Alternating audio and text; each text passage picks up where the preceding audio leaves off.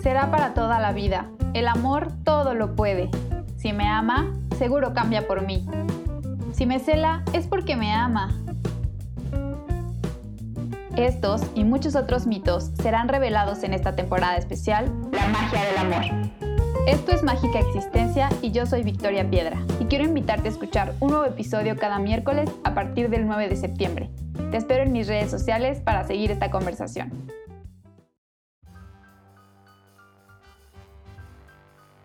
En este episodio platiqué con dos personas que quiero y admiro mucho, mi tío Jorge y mi tío Edgar, una pareja que ha construido su historia a lo largo de siete años, donde han aprendido sobre amor propio, aceptación, acuerdos y sobre todo conciencia del otro.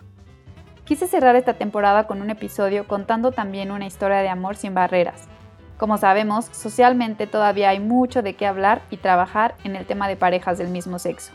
Espero que disfruten esta conversación tanto como yo, que sigamos poniendo sobre la mesa conversaciones importantes y sobre todo que sigamos entendiendo que el amor es el amor y que todas y todos como seres humanos estamos llamados a él. Que tengas una mágica semana. Nota al pie. Este episodio es un poco más largo de lo normal, pero te prometo que vale la pena cada minuto de la conversación. Espero que te quedes hasta el final.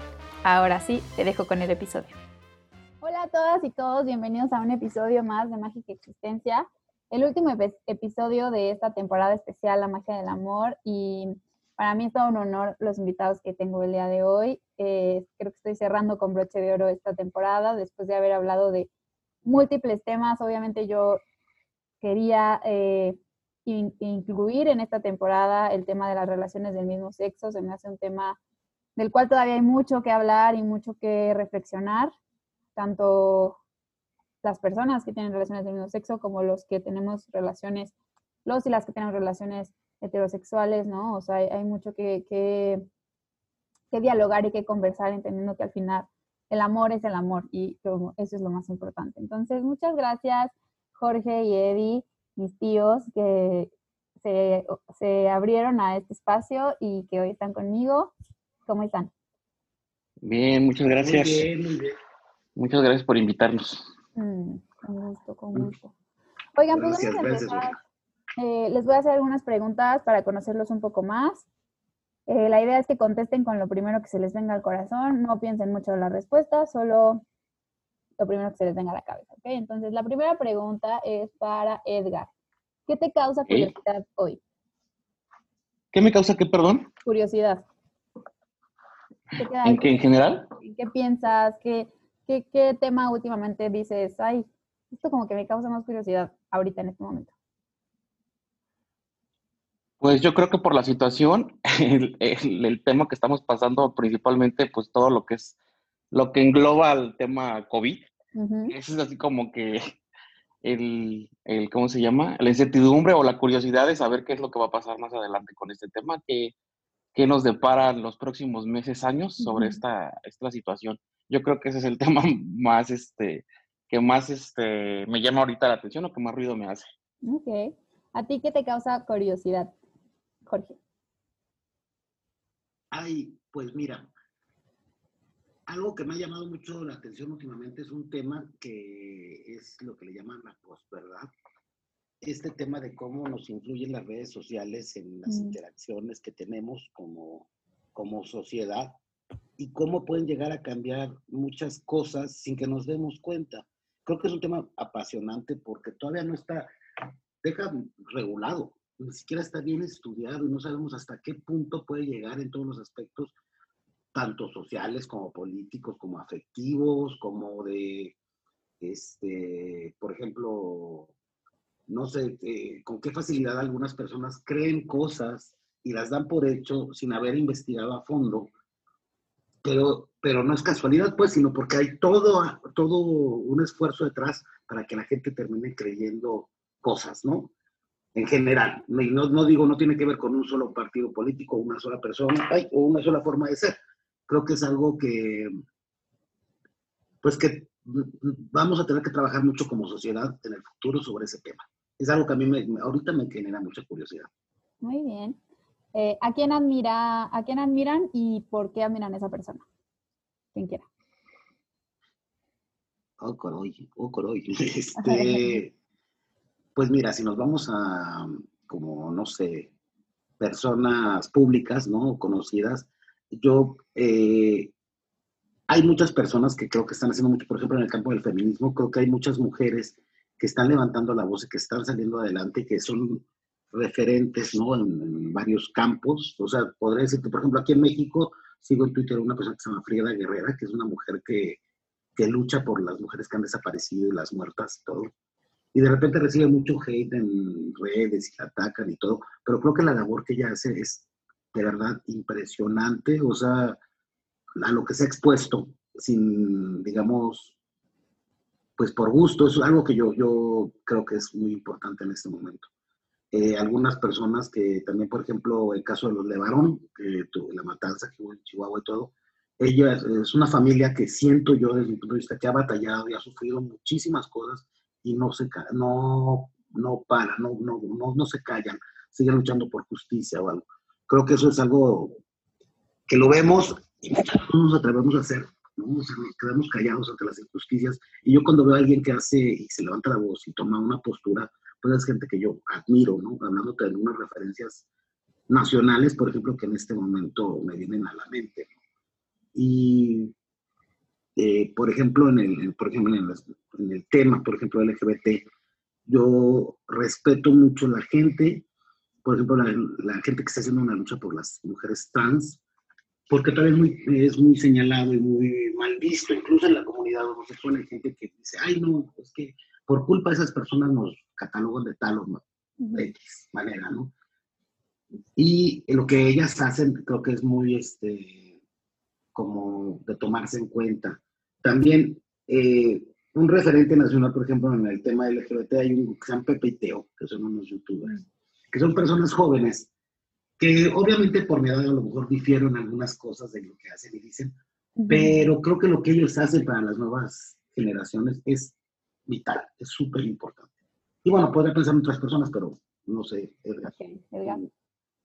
pues como, pues igual de la, de la vida pública, pues como tal no tengo nombres así como que yo pueda admirar a alguien en específico, pero igual digo, hablando sobre el tema, eh, pues sí, toda la gente, todos los activistas que, que, pues la verdad es que día con día y pues al pasar de los tiempos han luchado por, por los derechos LGBT y, no solamente de la comunidad, eh, bueno, como tal la parte gay, sino igual como dice Jorge, las personas que luchan por los derechos trans, este, que sí, la verdad es que sí es un grupo que está más segregado como que la comunidad, digo, dentro de la comunidad gay, que ya son un grupo segregado, la comunidad trans es un grupo mucho más, mucho más atacado. Entonces, ese tipo de personas que luchan día con día y en general, digo, los activistas que, digo, no solamente con temas eh, LGBT, sino que también con temas de VIH, eh, que es, digo, eh, pues es prácticamente la lucha que ellos tienen, digo, son personas que yo sí admiro, digo, ya hablando de otros, otras personas que admiro, pues igual puede ser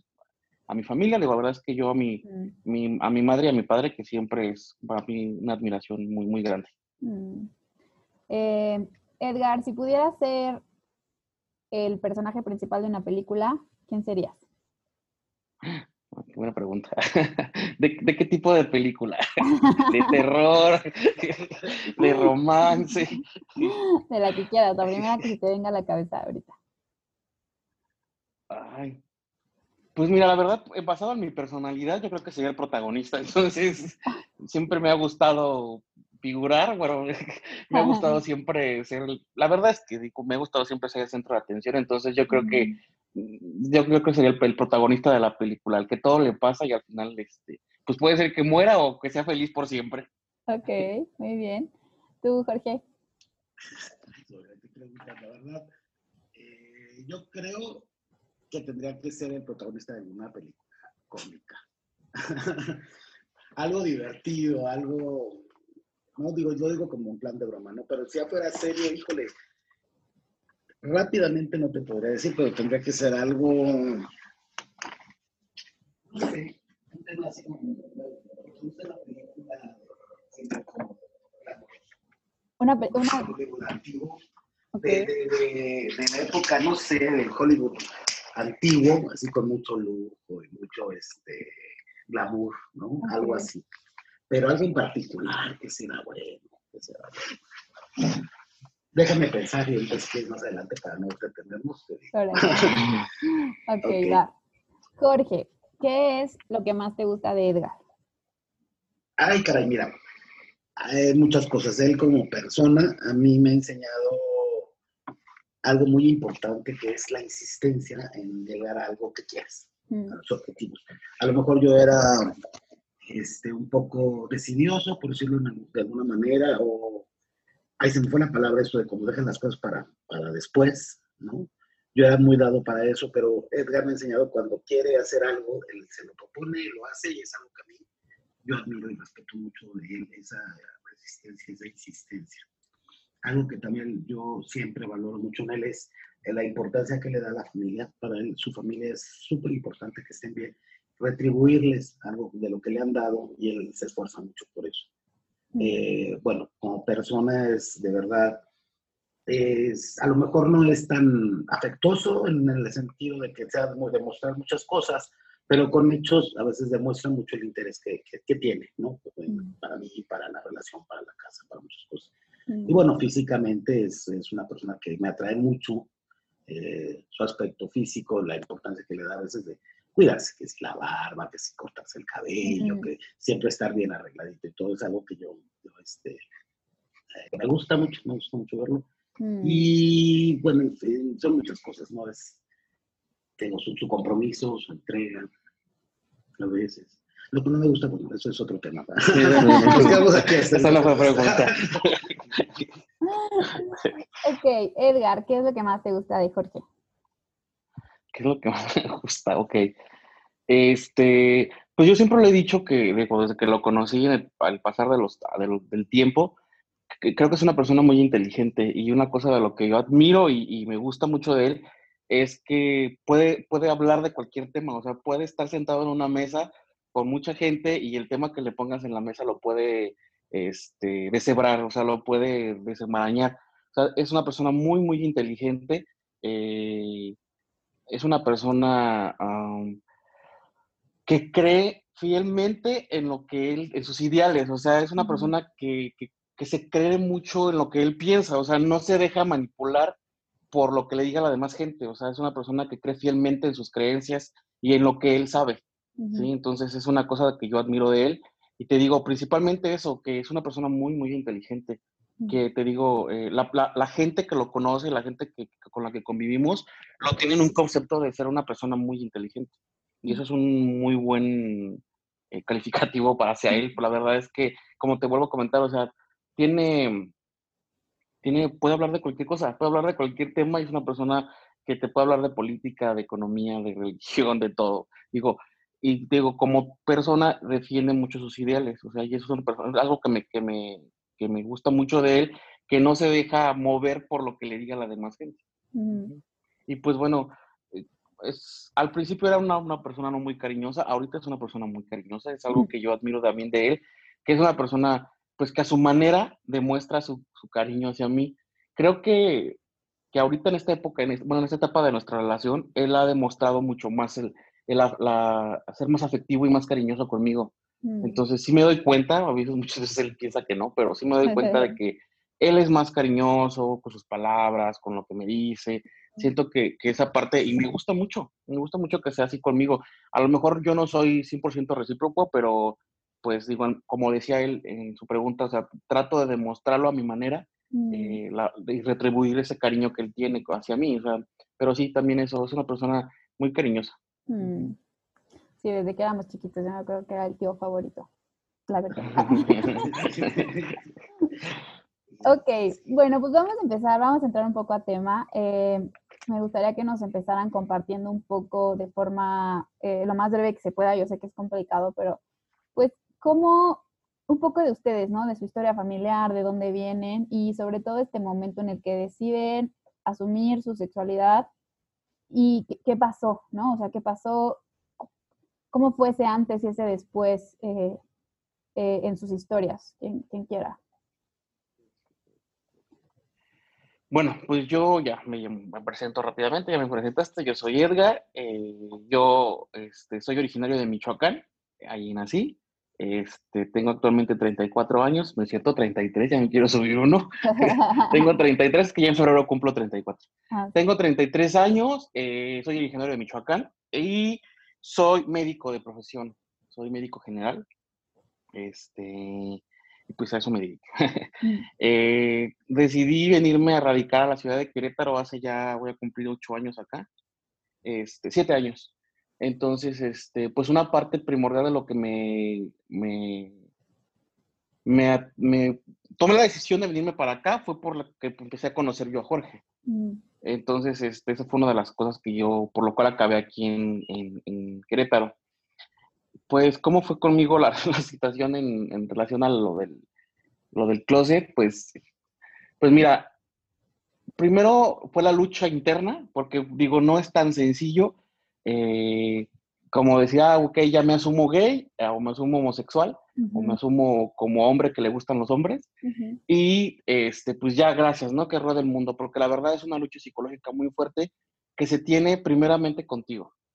Desde la parte de cómo vas creciendo en, una, en, una, en un ambiente familiar, en un ambiente social en el que te, pues, escuchas, ves sobre la recriminación y y pues eh, la discriminación que tiene este, esta, parte, esta parte de la población, que es la población gay. Entonces vas creciendo con ese miedo y dices, pues al principio como te cae el 20 y que empiezas a experimentar cambios en ti mismo y que dices, oye, pues como que aquí no me gustó esta niña, me gustó más este niño, mm. como que me late más, la, me llama la atención ver a este niño, entonces dices, oye, ¿qué está pasando, no? ¿Qué, es mm. lo que está pasando? Y entonces es una lucha interna contigo que dices, güey, ¿qué, qué, qué, qué está pasando? O sea, mm. es lo primero. La verdad es que sí caes en un miedo terrible porque dices, es que yo no quiero ser así, ¿qué tal si voy a ser así, me van a correr de mi casa? O sea, el primero es el miedo, ¿no? Yo creo que a cierta edad pues a lo mejor no defines como tal una preferencia sexual y, estás experimentando esa parte en donde dices, pues me gusta esto y quiero probar, así como si me gustan las uvas, me gustan las fresas, ¿no? Pero al final te decides, pues, pues por, por la parte que sí te gusta, ¿no? La parte, eh, pues la preferencia como tal, eh, pues la que, la que es, ¿no? Eh, te digo, primeramente fue la, la, la, lucha con, conmigo mismo. Para mí fue un poco difícil, no fue tan, tan, tan difícil. No, no fue de las personas que tuvo que tomar terapia o, o que estuve deprimido. Sí tuve una etapa depresiva, que sí recuerdo, no tan depresiva, pero fue como más ansiedad, en el que sí me acuerdo que yo despertaba llorando y gritando por esta situación, pero fue algo muy breve. La verdad que, que ya en esta época en la escuela como que te van orientando un poquito más y como que dices, ya no es como antes, que era un tema como muy, muy tabú. Entonces, eso también me fue ayudando. Eso, el platicar con amigos, el platicar con gente que ya había salido del closet y que tú externabas esa situación, como que también fue algo que me fue ayudando a mí. Entonces, eh, yo la verdad que cuando ya me asumí yo como una persona homosexual, que dije, yo ya definitivamente, yo, a mí no me gustan las mujeres, Digo, porque sí intenté tener relaciones eh, heterosexuales, digo, sí lo intenté, pero pues no, o sea, dije, no, o sea, ¿por qué me estoy engañando? ¿Por qué quiero tapar algo que soy? O sea, que, que soy yo como persona, no lo voy a tapar. Entonces, es engañarme principalmente a otra persona y luego pues engañarme a mí mismo, ¿no? Entonces, eh, pues así fue. Eh, cuando me asumí ya, ya que yo fui una persona homosexual, lo primero que dije yo, no le voy a decir a mis papás, yo dije, no, no es como, ya me asumí y voy a salir del closet, ¿no? O sea, sí era todavía un miedo porque mi familia, mi papá principalmente es una persona muy machista, es una persona que viene de una familia demasiado así racista del rancho, del, así de señores. Entonces dije, no, o sea, me van a recriminar, me van a, no, no, no, o sea, yo estaba, eh, dentro de mí ya, ya había aceptado, pero estaba en mi burbuja en que yo no quería que nadie supiera, ¿no? Entonces, este, pues así fue, realmente fueron varios años que fueron pasando y que estuve, digo, sí conocí personas y estuve como que oculto. Yo no quería que mi familia se enterara, eh, yo no quería que supieran. Eh, digo, obviamente, pues dicen por ahí que, que la familia, pues no son tontas, ¿no? Principalmente las mamás o los papás no son tontos y pues hay ciertas actitudes que yo creo que los orientaban a pensar en que pues yo tuviera esta preferencia, ¿no? Y la verdad no era un tema que platicáramos a la mesa o no era un tema que, sacáramos porque pues no, no era importante en ese momento, ¿no? Entonces fue hasta que yo empecé con una relación ya más formal eh, de, con una persona que fue mi ex. entonces, en esa parte yo ya, este, pues, la verdad es que yo estaba, pues, digo, tengo que decirlo, estaba enamorado en esa época, estaba muy ilusionado, estaba, estaba muy feliz porque, pues, la verdad, encontré una persona que me gustaba físicamente, eh, emocionalmente, bla, bla, bla, ¿no? Y esa persona eh, fue la que me orientó o con la que me animó a decir, oye, pues es que sal del closet, ¿no? O sea, pues hazlo así porque esto sí. Y entonces yo le dije, no, o sea, no quiero. Entonces fue así como que, bueno, yo, mi lucha personal, mi lucha interna fue como de, no, a ver, espérate. Tiene que haber un momento, tiene que haber un espacio en el que yo decida, no puedo estar obligado para que a mí nadie me saque del. O sea, no. Pues entonces, eh, pues ya pasó, digo, una vez en una, en una plática familiar con mi papá, eh, pues fue tanto la insistencia que me dice, oye, ¿por qué viene tanto tu amigo, tal persona, a verte? ¿Por qué viene tanto a verte? Y yo así como que dije, ya, o sea, la verdad es que dije, ¿sabes qué? Está pasando esto, yo me siento así, me siento así, y esta persona, pues, está así. Entonces, en ese momento, la verdad es que yo sentí como que me quitaron una piedra, así, me liberé. Pero jamás imaginé lo que iba a pasar después de esto. Digo, no fue tanto tan, no fue tan, tan feo. Mi papá, pues sí, fue como, como crees, o sea, que eh, tienen una idea de que, que, crían a sus hijos para que se casen con una persona del otro sexo heterosexual y que, creen, y que tengan una familia. Esa es la idea de los papás, ¿sí? bueno, de la mayoría de los papás, ¿no? Eh, criar a sus hijos para que tengan familia. Entonces fue mi papá como, ¿qué, qué pasa? ¿Cómo crees? No, estás mal, bla, bla, bla. Dije, le expliqué. Y pues sí, fue un proceso como que muy difícil eh, al principio. Después de eso, ya como que el papá se quedó tranquilo y dijo, pues tienes que decirle tú a tu mamá. Se lo dije a mi mamá. Mi mamá se puso a llorar, así como que lloró por 15 días, estaba llorando. Yo le dije, pues que no. Yo, la verdad es que yo me sentía mal, o sea, dije, pues los estoy decepcionando, los estoy. ¿Qué, ¿Qué está pasando, no? Entonces, esta parte de que, pues, eh, yo sí me acerqué con muchas personas que ya habían salido del closet y que me dijeron, oye, es que está pasando esto, mi papá y mi mamá está pasando esto, tú me dicen, ¿sabes qué? Tranquilo. O sea, eh, déjalos que vivan su luto porque se les acaba de morir su hijo heterosexual, así literal. O sea, se acaba de morir esa idea de que te vieron en el altar con una mujer y que ibas a tener hijos. O sea, se les, se les, se les acabó esa. Entonces, es lo que están pasando. Entonces, mi papá ya posterior a esto, eh, pues ya fue como Ah, hubo una situación ahí familiar que mi papá anduvo ahí ventilando pues mi preferencia con todo el mundo. Yo le reclamé y le dije, oye, no puedes andar por el mundo gritando y haciéndote la víctima diciendo que tienes un hijo gay. O sea, no, no puedes. Pues eso me corresponde a mí. Yo sabré si lo hago o no. Yo se lo dije a ustedes porque son mi, familia, mi primera línea. Pero tú no tienes por qué andar divulgando mi preferencia sexual. Eso es muy, muy mío. Entonces ya después me dijo que pues ya creo perdonara, que, que pues él siempre me iba a cuidar, que yo siempre iba a ser su hijo este, y sí me dijo, no, no te pido que te vayas a vestir de mujer. Pues, o sea, digo, pues no, no es mi, no, no, no me gusta. Digo, habrá mucha gente que sí le gusta y es muy respetable. Yo tengo muchos amigos que los amo y los quiero. Pero en ese momento, pues no, para mí no era eso. O sea, yo le decía, papá, o sea, el hecho de ser gay no es que te tengas que vestir de lentejuela y de tacones, ¿no? Como dice la Trevi. No, no es así, ¿no? O sea, hay muchas, dentro de la comunidad, ya explicaba, dentro de la comunidad gay, hay muchas variantes y muchas preferencias y muchos gustos. No, no tiene que ser preferentemente así. Entonces ya le expliqué y como que ya fue el tema como que fue, fue pues más tranquilo. Mi mamá, la verdad es que ya después ya, eh, pues con mi pareja lo trataba muy bien, yo lo llevaba a la casa, ya fue como un, un cambio completamente distinto. Ya yo, yo eso mismo me animó a mí para poder salir del closet con la gente que más quería, que más llegaba, porque aún yo tenía miedo. O sea, no porque ya le dije a mi papá, ya le dije a mi familia, era como de, soy gay, ¿no? Tengo una playera. Si soy gay, ámenme todos, ¿no? Porque sabía que la sociedad aún había mucha, mucha, mucha discriminación, ¿sí? Entonces, yo la verdad lo que menos quería era eh, experimentar una situación en la que yo me sintiera vulnerable o que me sintiera discriminado. O sea, yo lo, lo quería evitar, ¿no? Pero había un momento en que me pregunto, oye, ¿eres gay? Sí, sí, lo soy. No me, no me da miedo decirlo, no me da pena decirlo. Y pues el hecho de que me preguntes, yo te lo puedo decir con toda, sí, sí lo soy. O sea, y actualmente, en el trabajo que desempeño, mucha gente que luego me llega a preguntar por, por, porque me preguntan, digo, no me ve con, con novia. Oye, ¿eres gay? sí lo soy. Ya esa parte de, de, que me asumí, yo ya lo soy. Siempre cuando me lo pregunto, o sea, no, es, no es que ando yo, pregonando mi preferencia sexual, porque la preferencia sexual es muy tuya, no tienes por qué sacarla, o sea, eso es una parte muy íntima de ti. Entonces, eh, pues bueno, así fue prácticamente lo que fue mi salida del closet con ellos. Y digo, ya después, ya, pues con mi familia, fue, alguna familia sí dejó de hablar, me dejaron de, como de, ah, como que fue la relación más mermada con ellos.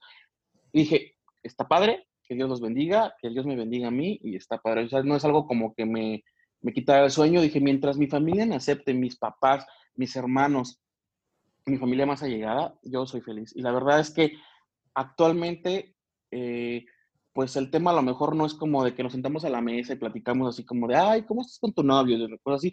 Pero mi familia sabe con quién estoy, sabe con quién estoy, sabe lo que hago, eh, sabe en dónde estoy, o sea, sabe con la persona con la que vivo, lo tratan muy bien, o sea, toda mi familia en general, mis tíos, mis primos, o sea, de hecho, o sea, poniéndote un ejemplo rapidísimo, hace poquito nos, nos contactaron unos, un primo hermano para que fuéramos compadres de su, de su hija. A mm. los dos nos hicieron que, o sea, nos hablaron a los dos para que estuviéramos con ellos. Y cuando llegamos a sus casas siempre nos reciben de la manera más, más, más cordial que te puedas imaginar y nos tratan como pareja. Ya nos reconocen como pareja, o sea, siempre ha sido así. Entonces, pues la verdad es que, ah, digo, no fue, no fue tan traumática mi salida del closet, eh, no tuve tanta, eh, tanto repudio por parte de ellos, o sea, logré sacarlo. Eh, pues sí, actualmente pues yo creo que pues lo aceptan y lo, lo aceptan y como mi papá siempre me lo dijo, mientras tú seas feliz, yo soy feliz. Claro. Yo creo que, que, o sea, como que ahí se me hacen bien interesantes dos cosas, ¿no? La primera que tú dices, no es como que vas por la vida diciéndole a la gente que eres gay, porque la realidad es que también cuando eres heterosexual, no es como que llegas a un lugar de que, hola, soy Victoria y soy heterosexual, ¿sabes? O sea, como que siento que, que eso es algo que, sea, que se tiene que seguir trabajando en la sociedad, porque pues no es como que cuando eres heterosexual te preguntan, ¿sabes? O sea, sola, e, es como, está muy, muy cañón todavía eso muy marcado, ¿sabes? Es como por, o sea, ¿por qué te tendría que contestar esa pregunta, no? Sí, y eso es algo que nos pasó mucho en Canadá, que nos decían, cuando fuimos a Canadá nos decían, o sea, eh, tú sabes que en Canadá, pues digo, los derechos LGBT son mucho más, más, este, más amplios. Mucho más amplios, son mucho mejores, y nos decían, este, aquí en Canadá, si tú llegas y le dices, hola, te presento a Juan Pérez y él es gay, es como, ah, pues, pues es una falta de respeto, o sea, pues ¿qué, por, qué, ¿por qué me estás diciendo que es gay? Eso no te corresponde a ti. O sea, y no tienes por qué decirme si es gay, o sea, puede ser queer, puede ser gay, puede ser bi, puede ser asexual, o sea, a ti qué te importa, es una falta de respeto. Yo creo que es una parte que nos falta aquí en México tomar esa cultura de decir, hola, eh, ah", porque pasa mucho, o sea, nos ha pasado mucho, bueno, yo voy a una reunión heterosexual así de, ah, mira, te presento a Edgar, y que, ah, él es gay. Y él, él está su primo que está es gay. Te lo voy a presentar porque como son gays, pues se van a juntar y son gays. Así de, pues no, o sea, no es así. O sea, no, o sea, y no, o sea, hay amigos gays que nosotros, bueno, que yo tengo y que no me llevo, o sea, como en cualquier relación heterosexual, o sea, que digo, güey, tú y yo chocamos, o sea, hazte para allá. No por ser gay, es que yo tengo que estar con una fila de amigos aquí porque todos son gays. O sea, digo que es una parte que sí le falta este, a la sociedad en decir, pues no, o sea, no, no es necesario decir nuestra preferencia, porque habemos médicos, sabemos abogados, sabemos políticos, o sea, habemos de todas las profesiones, así como habremos, habemos hay campesinos, hay albañiles, o sea, es de todo, o sea, es, la, la, la sexualidad es muy amplia, o sea, y entonces pues complementando un poquito lo que dice Edgar de esta experiencia en Canadá. Eh, fuimos y convivimos con gente latina que vive allá. Y ellas, eh, bueno, una amiga nos dijo, esto que dice Edgar nos lo dijo, dice, tienes que cambiar mucho tu forma de pensar. Nosotros en nuestros países latinos pensamos de una manera. La gente aquí es más fría, si le quieres llamar de una manera, o más abierta en ese sentido, o sea, no le dan importancia. Y se nos pasa mucho a los latinos que todavía tenemos eso de decir, ay, él es gay. Aunque los aceptemos, por decirlo, o lo vemos como ya más normal, pero siempre tenemos la, como la necesidad de, de hacer el, el, señalamiento, ¿no? O sea, te aviso, te, anticipo que es gay, como si fuera necesario. Y ya no es necesario. Para ellos ya no es necesario. Y la gente no tiene por qué estar hablando, pues, de ese tema, ¿no? Pero sí, sí, nos pasó. Vimos la diferencia. Sí, y también... Un poco de... Ah, perdón. Sí, nada más quería comentar rápido de lo que decía Edgar, eh, antes de pasar a tu historia, que también creo que a lo mejor este proceso que fue un poco más llevadero, más no tan doloroso, creo que influye muchísimo hoy en la, digo, no, no lo sé, ¿no? Pero influye muchísimo en la forma en la que eh, se ha dado su relación y en cómo se fue construyendo, ¿no? Que es lo que hablábamos, que así como en, la, en las relaciones heterosexuales, en, o sea, en cualquier relación, es muy particular y muy única, ¿sabes? O sea, no se puede como hablar de las relaciones eh, heterosexuales son de cierta forma y las homosexuales. O sea, como que creo que también eso ya es algo que tenemos que cambiar, ¿no? Entonces, ya, ese era mi comentario. Eh, si quieres ahora sí, claro. Jorge, cuéntanos. Sí, no, no te preocupes. Eh, bueno, también voy a tratar de ser lo más breve posible. Eh, yo quiero hacer una acotación importante. Yo tengo 46 años, la diferencia de edad con son 13 años.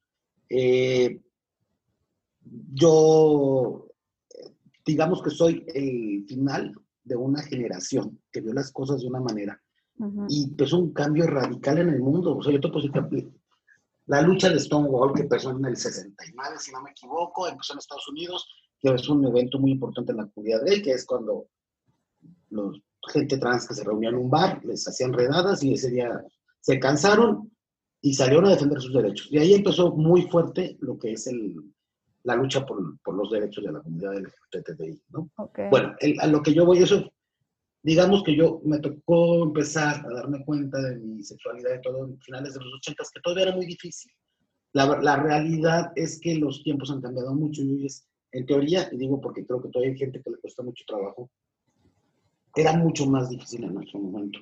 Yo te puedo decir, de, yo desde que era pequeño, siempre había gente en el entorno familiar o amigos de, la familia y todo, que decían, ay, cops, va a ser cangrejito, así le decían en Yucatán a la gente gay, ¿no? O cosas de ese tipo, porque yo siempre fui, digamos, que decían, ay, es que es más modosito, es más sensible, yo soy el menor de seis hijos, cuatro varones y una mujer. Ellos cinco son muy cercanos en edad conmigo, hay una diferencia de, entre mi hermana y yo cuatro años. Entonces ellos eran, los niños, pues eran eh, eh, niños normales de la que ha cambiado la vida en aquel entonces de que iban a la playa, jugaban fútbol, se raspaban las rodillas, se caían y se fracturaban una pata, o sea, niños, ¿no? Y yo no era tan así, yo iba a clases de piano, yo quise tomar clases de folclore y me mandaban al demonio, o sea, yo siempre fui otra personalidad, personalidad pero te voy a decir algo, yo escuché esos comentarios y, tus abuelos, o bueno, los padres, este, como que querían, pues, trata de no hacer esto, no, muevas tanto las manos cuando hablas, cosas así, pero yo no sentía, yo no entendía lo que estaba malo, distinto en mí. Yo no me asumía gay. O sea, yo tuve mis amorcitos platónicos de, de niñas, que le he platicado a Edgar, y niñas que hasta el día de hoy amo y adoro, y que, o sea, yo decía, ay, estoy tan enamorado, porque yo no lo veía, yo no me sentía de esa manera hasta, pues, los 15, 16, 17 años.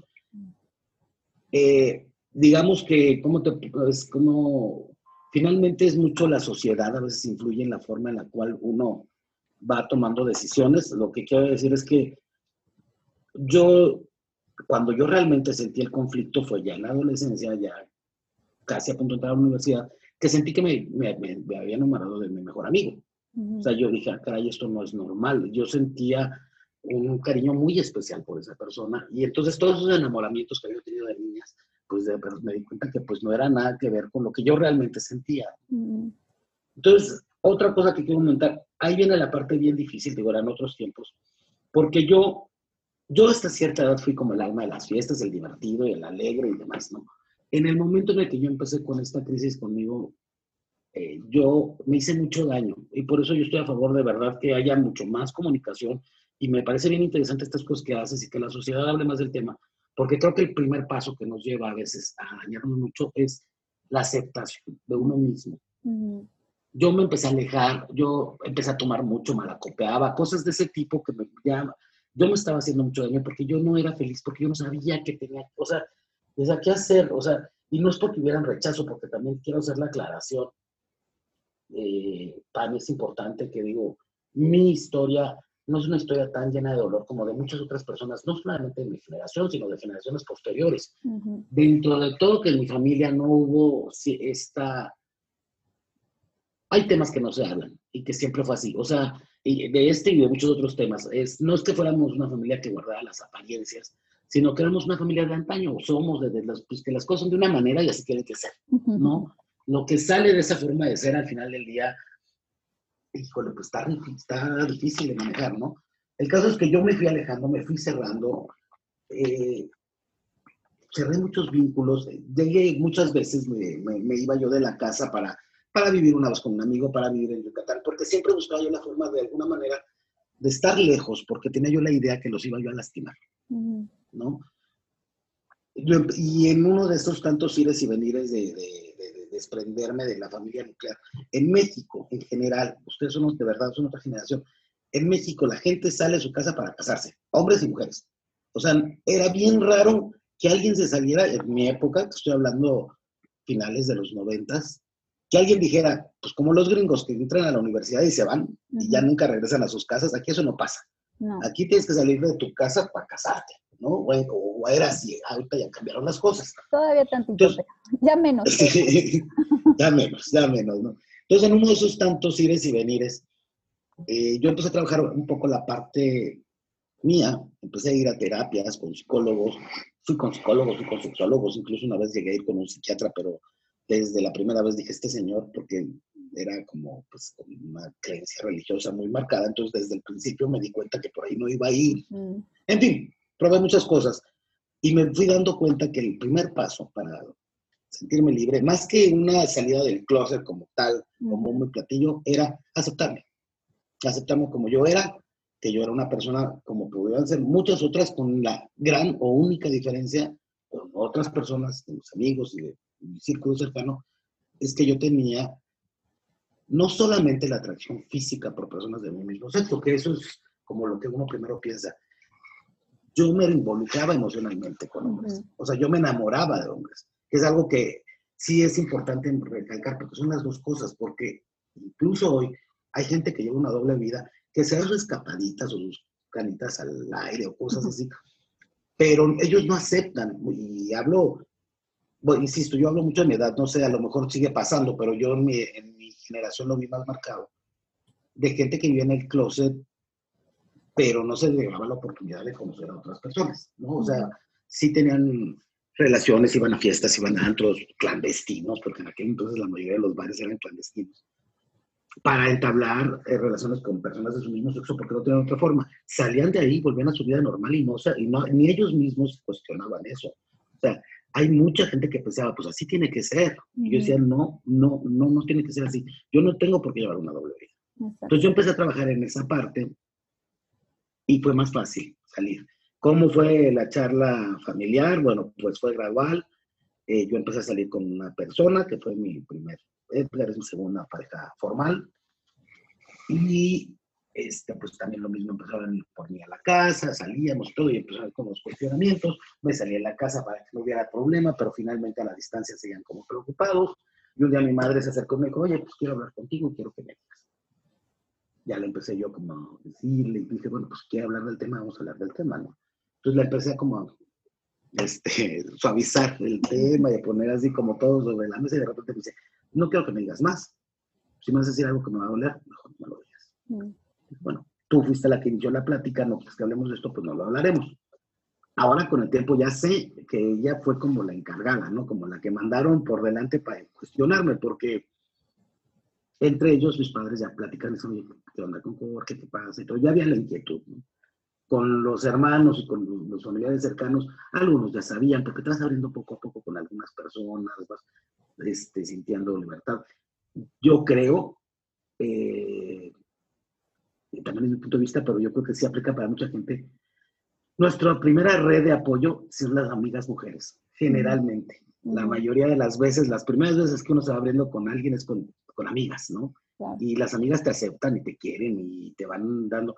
Con los chavos varones eh, eh heterosexuales, 100% al principio, soy un poco de, espérame, si me estás diciendo que eres gay, mira, vamos a marcar una pequeña línea.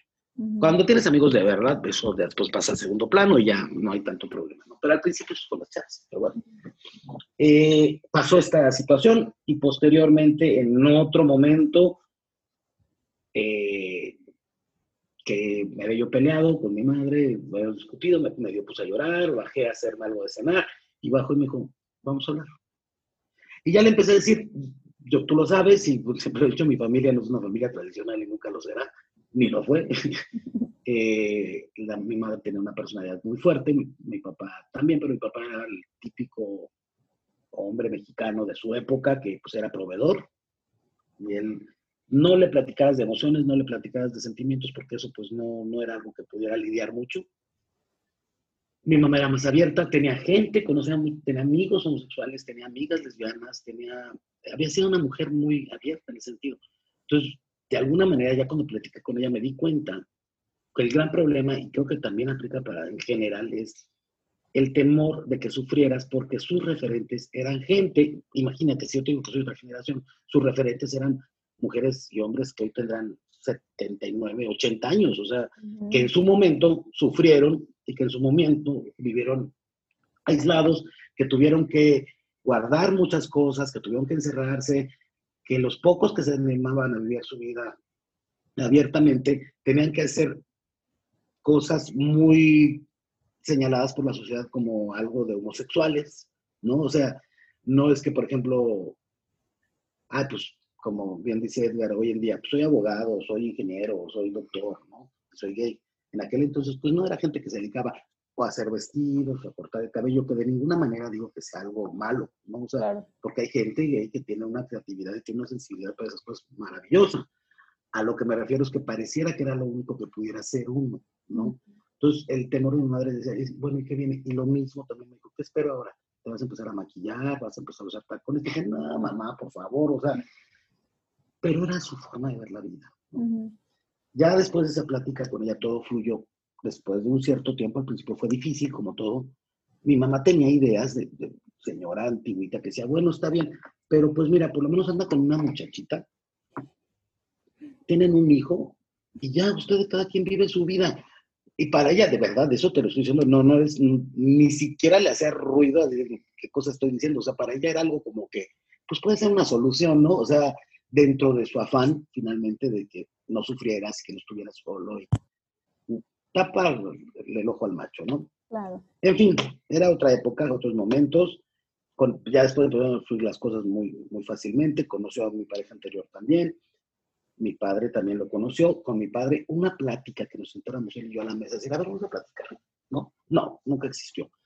Hubo comentarios que marcaron la relación, que como que eran un banderazo de salida, ya sabes, así de como de, pues lo único que te pido es que te cuides, ¿no? O cosas así, o pues lo único que te pido es que seas responsable. Para mi papá el tema era que yo fuera responsable, que fuera autosuficiente. Uh -huh. Porque dentro de su mente es, él, él pensaba que yo siempre iba a estar solo. Y ese es otro tema que pues está muy marcado en la sociedad. Decía, bueno, si Jorge decide así y decide que esa va a ser su vida, yo no quiero que él sufra y que padezca y que tenga limitaciones, o sea, que no dependa de nada. Uh -huh. Si Jorge va a llevar así, pues que viva solo y que viva bien para que no... Él tenía mucho miedo de eso. Decía que un día te pase algo y dónde vas a terminar y que por lo menos que tengas un petato de caer, muerto, o sea, cosas así, ¿no? Es, él era más importante esta parte de, finalmente es una postura, digamos, muy masculina o machista, no sé cómo lo quieras ver, de más allá de tus sentimientos o emociones, lo que a mí me importa es que tú puedas salir ¿no? claro. Es que al final del día digo, hoy en día puedes criticar y señalar, y es otra forma de ver la vida, pero en aquel entonces yo no puedo juzgar a los padres por sus ideas, porque dentro de lo que tenían a su alcance, hicieron lo que pudieron para entenderme. Uh -huh. ¿no? Y de ahí se fue dando la situación y poco a poco me fui abriendo con algunos miembros de la familia, por cercanía, por comentarios con otros, en gente que yo esperé que iba a haber una eh, mayor entendimiento, me costó un poco más de trabajo. No estoy diciendo que hubiera rechazo, sino más bien como costaba más trabajo.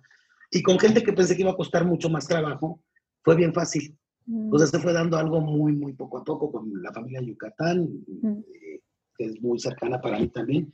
Siempre hubo tanto amor, o sea, de verdad, y Edgar lo sabe y ha ido y ha estado conviviendo con ellos. Para ellos, ellos eh, son mis hermanitos.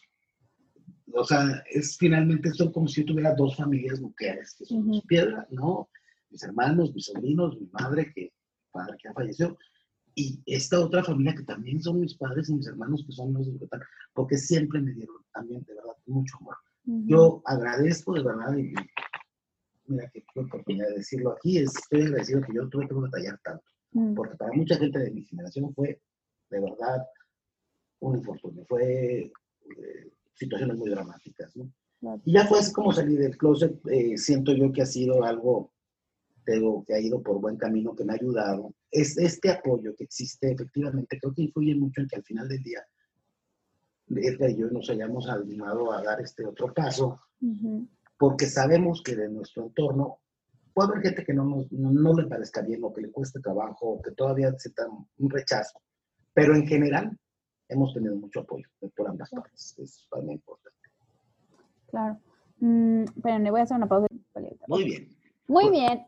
Oye, oigan, pues me, encanta como saber eh, esta parte, digo, como platicábamos eh, el viernes, eh, pues como que esto para nosotros, obviamente, para mí personalmente como, como sobrina, ¿no? Y, no, pues esa, una, esa información que no, que no, sabe, no sabíamos y a mí se me hace súper interesante, es algo que, que, yo constantemente busco indagar en la historia familiar, porque creo que es de la, la mejor forma de ser mejores personas, ¿no? O sea, quien no conoce su historia está condenado a repetirla y no para juzgar, como tú dices, no conocer la historia para juzgarla, pero sí para tomar mejores decisiones con mayor información y muchas veces saber de dónde viene, ¿no? Eh, a mí me encanta psicoanalizar a mis abuelos y pobre de mi abuelo que ya no está vivo y yo siempre lo ando psicoanalizando. Eh, pero bueno, uno de los puntos que más interesantes se me hace de lo que dices es como que, que, cuando tú eras chico, cuando eras niño, o sea, tú solamente como que no sabías lo que, no entendías lo que estaba pasando. Y se me hace algo súper lindo porque creo que como eh, como niños es la forma más pura en la que entendemos el amor sin prejuicios, ¿no? O sea, sin etiquetas, sin nada. Simplemente sientes el amor y punto. O sea, no sientes tu, tu, tu, tus sentimientos, tu creatividad, tus cosas que te gustan y como que no las pones en una caja, ¿no? Entonces creo que eso cuando vamos creciendo es lo que se va perdiendo, ¿no? Entonces el amor es esto, el amor es lo otro. Y cuando creo que los niños son los mayores maestros de que el amor solo es el amor, la creatividad solo es la creatividad, eh, tus gustos de ropa, comida, solo son tus gustos y ya, no tienen que significar algo o marcar una etiqueta para clasificarnos, ¿no? Así es, así es. Em, y ahora entonces, cuando empieza este proceso ya de buscar relacionarse, de buscar eh, tener otro, otro nivel de relaciones, pues, qué esperaban, ¿no? Que me, me, gustaría saber qué pensaban de estas relaciones, porque también creo que esa es, es otra cosa, ¿no? Que también platicábamos el viernes. Eh, las relaciones heterosexuales son como el modelo de relaciones que todo el mundo debería seguir, cuando realmente pues nadie sabe, o sea, tampoco es la verdad absoluta, ¿no? Entonces, pues, ¿qué esperaban de sus relaciones cuando empezaron a buscarlas? Eddie, si quieres. Pues, pues mira, eh, eh, definitivamente, lo platicábamos el viernes, como dices, una relación homosexual no es, bueno, al menos en lo que yo creo, no creo que sea una relación como una relación heterosexual, o sea, definitivamente pues no lo es. Eh, y influyen muchos factores. sí, sí creces, como mencionaba hace ratito que empecé, a platicar, sí crees con esa, creces con esa idea de que pues tiene, o sea, vienes de una relación heteronormada, que es la parte en que papá, mamá, y papá es el que provee y mamá es la que se queda en casa y hace, ¿no? Entonces, cuando eh, tienes una relación pues, homosexual, eh, ya sea mujer-mujer, hombre-hombre, eh, hablando de estos en general, porque hay muchas más tipos de relaciones gays, este, pues es completamente distinto. Y, y, hablando, por ejemplo, personal de, de, nuestra relación o relaciones pasadas, pues te das cuenta que no va, no va a ser igual. En primera, porque la lucha, digo, la lucha de egos está muy, muy fuerte entre, los, entre un hombre y un hombre, es súper distinta. O sea, ese instinto de yo soy el hombre, o sea, aunque seas gay y te gustan los hombres, ese instinto de yo soy el hombre aquí y se va a hacer lo que yo diga, y pues el otro va a decir, oye, pues, ¿qué onda? Y sí, puede haber, hay, hay variantes de relaciones gays que sí pasan, ¿eh? O sea, donde eh, está la parte la cabeza que es el hombre y aparte, digo, y, aparte está el, la pareja que a lo mejor, pues yo, yo me asumo como si fuera, híjole, no lo quiero decir así, ¿cómo lo puedo decir? como yo soy la parte femenina de la relación, no podemos decir así, que no está mal dicho, este, pero sí, sí existe. Pero bueno, lo que quiero dar a entender es esto, que pues no, definitivamente una relación eh, homosexual pues, pues influye en muchas cosas. Te digo, la lucha de egos entre personas, eh, entre hombres, que pues no, o sea, ese instinto de querer yo ser el que mando en la relación, sí pasa, o sea, sí se da, o sea, sí se da. Entonces, no puedes tener una relación igual, compararte con una relación heterosexual porque no lo es. No lo es, definitivamente no lo es. Eh, eh, pues, ah, ¿qué más te puedo decir? Eh, pues, en, lo, personal, ¿qué esperaba yo de una relación?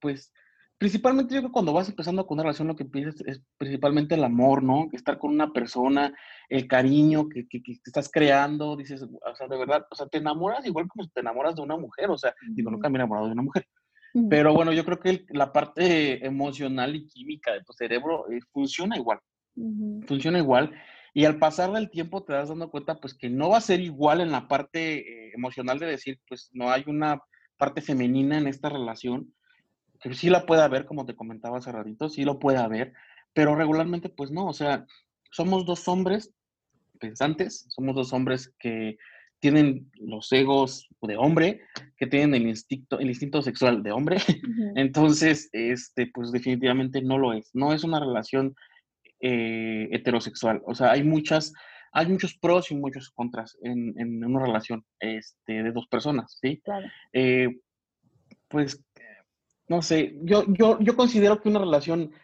de personas del mismo sexo, hombre, pues es una persona, bueno, es una, una relación pues difícil al principio porque no es siempre miel sobre hojuelas, o sea, definitivamente al principio hay una fase de, enamoramiento donde dices, qué, padre, qué es lo que te decía, se siente maravilloso, pero después tienes que asumir responsabilidades y asumir eh, pues madurez tuya y madurez de tu pareja. Yo creo que esa es la parte que es la diferencia, digo, yo creo que en todas las relaciones tiene que suceder, está este como ciclo en el que tiene que pasar, todas las relaciones tienen que pasar por eso, ¿no? Este, y pues sí, digo, yo principalmente lo que esperaba de una relación, cuando yo empecé a andar con mi primera pareja, pues principalmente el cariño, o sea, que los dos estuviéramos juntos, que estuviéramos de acuerdo, que decías, güey, pues hay alguien que, que, comparte mis mismos gustos, alguien que me entiende, porque pues es igual, o sea, es, una, es estar con una persona que pues te va a entender, que va a apoyarte, principalmente pues te va a apoyar y que te quiere, ¿no? Entonces, este, pues si hay parejas en donde, por ejemplo, toda la salida del closet, en lo que uno ya salió del closet y el otro no ha salido del closet, ¿no? Y ese tipo de relaciones también son muy difíciles. Claro. Tenemos la experiencia de unos amigos en que se amaban mucho y hacen una relación, así tú los veías y decías, güey, wow, o sea, están guapísimos los dos, están, hacen una pareja hermosa, uno era súper abierto, súper, súper abierto, o sea, con su familia y con todo, y el otro no. Mm. Vivían en una burbuja del closet y eso los llevó a tronar, los llevó a mm. irse por un barranco, porque el otro no soportó que lo tratara como amigo con su familia. ¿sí? Entonces, esa parte también es muy difícil, ese tipo de relaciones. O sea, que por ejemplo para nosotros ha sido muy fácil porque tanto las dos familias nos han aceptado y hemos tenido esa aceptación, pero sí existe y es muy difícil. Es muy difícil porque yo tengo amigos que me dicen, es que no sabes qué, envidia te tengo de que yo pueda llegar a mi casa en una cena de Navidad y me presente como otra pareja, o que te relacione como, o te tomen en cuenta como parte de la familia. No, yo siempre tengo que ser el amigo, el amigo más, ¿no? Que obviamente la familia, como te lo decía hace rato, sabe, que se hacen tontos, lo saben, ¿no? O sea, el amiguito que va cada 15 días a la casa, pero no es un tema que se hable y que diga, yo, él es mi pareja, ¿no? Prefieren, prefieren archivar ese, esas, esa, esa opción y decir, no, pues es que se quede porque pues no, no, no tiene caso, ¿no? Entonces sí hay relaciones que son así, son muy difíciles, hay gente que sí lo sabe llevar, hay familias, hay familias, este, hay relaciones que llegan 10, 15 años así, ¿eh? Digo, pero pues sí funcionan. Principalmente es el acuerdo mutuo que ellos se tengan. O sea, si él está contento siendo feliz así, qué padre, hay, hay, mucha gente a la que no le funciona. Y definitivamente eso es una parte también primordial para que una relación pueda pues llegar a tener un largo plazo. O sea, es muy difícil que, que, que, que, ellos mismos te metan al closet, que tu, que tu misma pareja te meta al closet es muy difícil. O sea, imagínate la lucha interna de que ya saliste del closet y ahora tu misma pareja te va a meter al closet, es cuando dices, ay, bueno, espérame, no, no, no puede pasar, está pasando. Y yo creo que, que tener el apoyo de tu familia, de ambas partes y de tus amigos, yo creo que es algo que puede hacer que una relación madure mucho. O sea, y puede ser eh, algo que propicie que la relación sea duradera. Entonces, sí, definitivamente, no solamente es encerrarnos él y yo en, nuestra, en esta casita, no, la relación que tenemos con la demás gente, eh, el poder convivir con amigos, el poder convivir con familia, el poder escuchar lo que otras personas ven desde afuera de esta relación, es algo que nos nutre a los dos y es lo que nos ha eh, pues también llevado a tener tantos años juntos. Ahora tampoco es como de, ay, es que Juan me dijo que tú eras, a ver, espérame, no voy a hacerle caso a Juan y primero voy contigo y te platico esto, ¿no? Son, es como cualquier relación. Digo, así, yo creo que una relación heterosexual es exactamente lo mismo, ¿no? Se va construyendo día con día, pero bueno, aquí el objetivo principal es que te digo, no hay mucha diferencia. Somos dos personas, somos dos seres humanos que estamos juntos por amor, principalmente por cariño, que al pasar del tiempo se va construyendo la confianza, eh, va creciendo el, cariño eh, y pues eso es lo que va haciendo que las relaciones sean más fuertes y más duraderas. totalmente. Sí, totalmente. Creo que aquí el punto que, más eh, destaco de lo que nos comparte Edgar es justamente entender que al final todos buscamos amor, ¿no? Todos los seres humanos estamos en búsqueda de amor y realmente cada vez reafirmo más que el amor se puede encontrar en muchas formas y en muchas personas porque al final todos somos seres humanos, ¿no? en tu caso, Jorge, ¿tú qué esperabas? Eh, ¿Cuál era la idea que tenías de las relaciones? Bueno, de entrada yo este, creo que a veces caemos un poquito, es un lugar común de decir que las parejas, las relaciones heterosexuales y las parejas homosexuales son como de distinto tipo. Yo creo que en general una relación, independientemente de si es heterosexual o homosexual, es distinta, cada una es independiente, cada una se va creando. Eh, yo te, hago la aclaración porque, bueno, también comentando que en el caso de las parejas, de las personas homosexuales, hombres, te voy a hablar de los hombres, las mujeres a lo mejor es distinto, aunque no, no, no creo que varíe mucho. De entrada, perdemos un poquito esta parte del, del todavía el romanticismo o el, o el, cortejo que existe en las parejas heterosexuales. Cuando nosotros nos conocemos con alguien, es muy frecuente que la relación pase ya más a nivel físico. O sea, eso es como más común. ¿Por qué hago la aclaración? Porque al final del día, para mí era muy importante entablar, entablar una relación formal y estable y duradera con alguien que pasara de ese nivel físico, o sea, tenía que haber más, ¿no? Yo era más reacio al principio de formalizar, también te he comentado, y, bueno, eso fue con los años, por mi edad, porque digo, finalmente yo ya había pasado por ese camino, ¿no? Eh, hacemos mucho la broma de personas homosexuales, si, se me escucha, se baja la voz, me avisas, que empezamos a conocer a alguien y luego, luego nos clavamos y ya hicimos la telenovela, ya hicimos la historia larga, ya estamos sacando el vestido de novia, ya lo estamos preparando, porque es muy común eso, conoces a alguien y a la semana ya es el amor de tu vida. La edad te va dando eso de que no siempre es así. Entonces yo, cuando conocí a Edgar, yo estaba en un momento de mi vida en el que dije, pues mira, puedo conocer gente, estar, nos vemos de vez en cuando, pero yo no pensaba que a lo mejor estuviera yo en el momento de de formalizar algo. La verdad, insisto, es la parte de Edgar. Edgar dijo, ah, ¿cómo no? Pues ahí vamos, ¿no? Y fue una persona que hubo cortejo, algo que, o sea, caray, esto ya no vivía yo. Entonces, lo fuimos construyendo, lo fuimos haciendo y vamos a estar juntos. Se vino para Querétaro y para mí no hubo duda desde el primer momento cuando él me dijo que se venía a vivir a Querétaro, que viviéramos juntos. Yo se lo dije, o sea, pues, ¿por qué vas a vivir en otro lugar si somos una pareja? Entonces, finalmente, fuimos andando y muchas veces salía el tema con amigos, ha habido amigos que se han casado y hemos vivido y le decía a Edgar, pues ¿qué, ¿por qué te quieres casar? Mm. ¿Por qué quieres? O sea, ¿qué es lo que esperas, no? Sale el tema del pachangón, que sí eh, quieren de repente ver su boda grande y notoria y con fines de, de, mostrarle a la sociedad algo, ¿no? Y yo decía, pero tiene que haber algo más. Y me di cuenta con el tiempo, Sobrina, que, bueno, más bien lo que me ha ayudado a mí, creo que nos ha ayudado es, yo entiendo esta parte que estar con alguien de una manera formal, independiente de los acuerdos que tengas con tu pareja, tiene mucho que ver también salirte un poquito del amor romántico, que es maravilloso y es hermoso y es bien bonito, pero el amor romántico muchas veces te lleva a los dramas de tragedia griega, de así cortarte las venas y celos y cosas así que yo decía, yo no quiero eso. Yo quiero ese amor romántico, pero también quiero la estabilidad.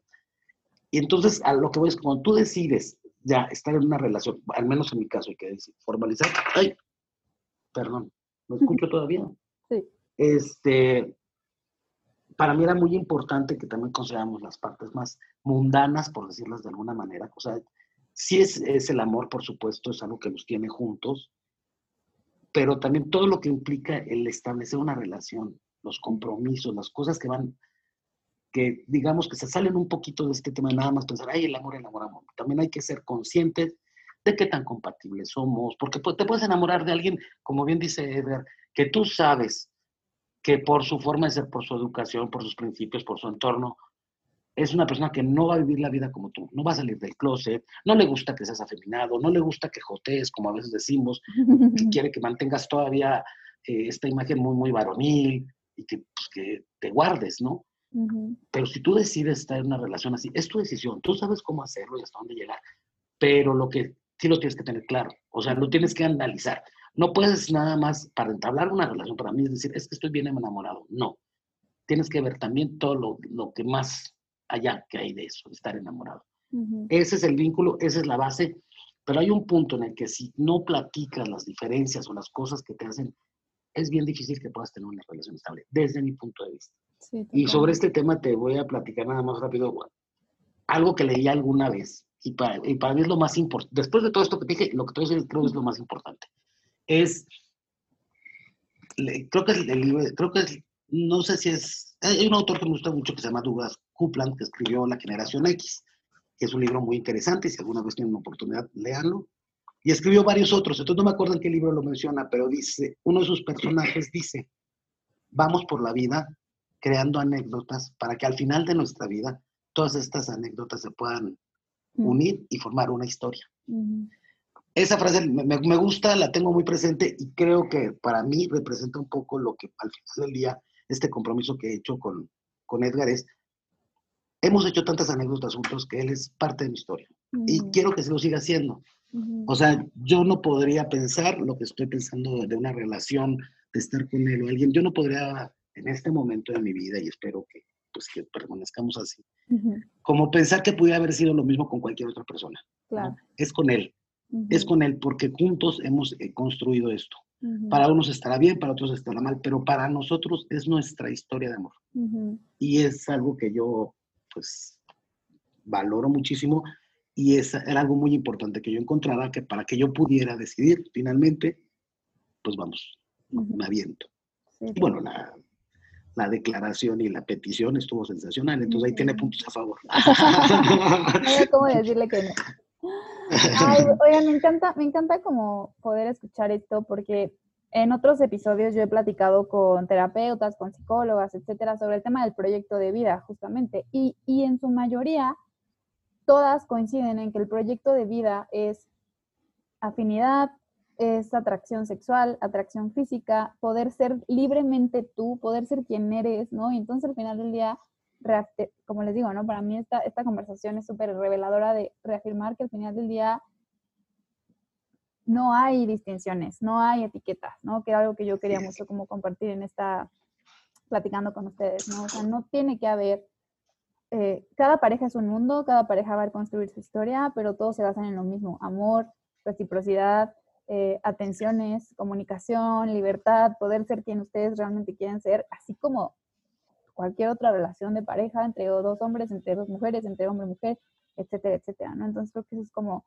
como lo más importante. Y aquí me gustaría como preguntarles un poco, em, ya más o menos tocamos el tema, ¿no? Pero todavía existen muchos mitos eh, en torno a las relaciones, ¿no? El tema de la falta de compromiso, la inestabilidad emocional, por, por esto que, que, a lo mejor mi tío Jorge comentaba, ¿no? El tema de vemos todo como un drama y el amor romántico, etcétera.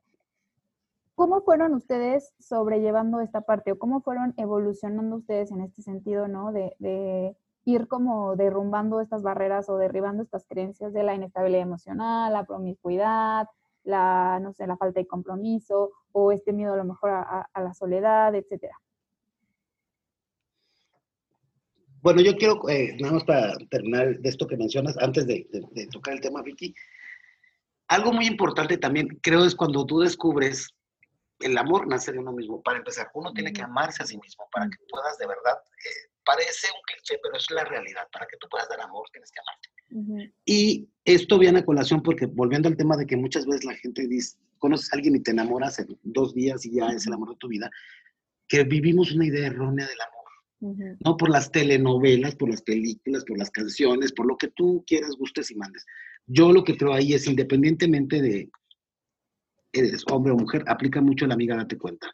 O sea, si tú estás en una relación donde tú dices, estoy súper enamorado y wow, es el hombre de mi vida, pero te desprecia, te, te limita, no te permite que seas tú, te critica constantemente. O, vaya, cuando, cuando hay cosas que, que son como alertas a tu alrededor, es uno donde tiene que darse cuenta y decir, espérame, yo puedo pensar que es amor, pero al final del día esto no me va a llevar a un buen puerto. Y ahí es algo que uno tiene que trabajar en sí mismo. No te lo va a decir, te lo pueden decir la gente cercana en tu entorno, decirte, amiga, date cuenta.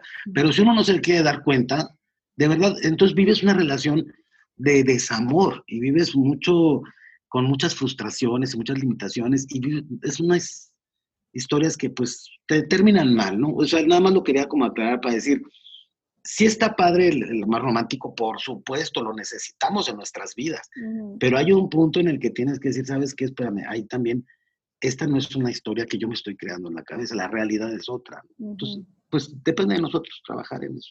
Claro. Sobre el tema de los estigmas y estos temas que platicas, mira, yo voy a ser muy franco, y la verdad es que no, no quiero como pecar de hipócrita y decirte, ay, no, somos maravillosos. En el ambiente gay, yo creo que también en el, ambiente heterosexual, pero hablándote de como persona homosexual, sí existen muchas cosas. Es este, eh, celos enfermizos, existe este tema de la promiscuidad, existe este tema de la falta de compromiso.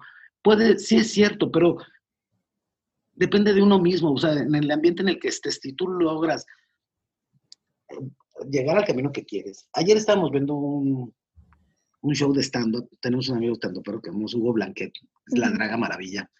Y este, es maravilloso y es una persona súper abierta y invitó a otra persona y esta persona responde a preguntas del público y hago esta pausa rápida porque una de las preguntas que le hicieron es, oye, ¿por qué tienes fama de promiscuo? O algo así. Y este chavo dijo, pues sí, sí lo fui y sí lo soy. Yo soy chavo heterosexual, ¿eh? no, es, no es gay.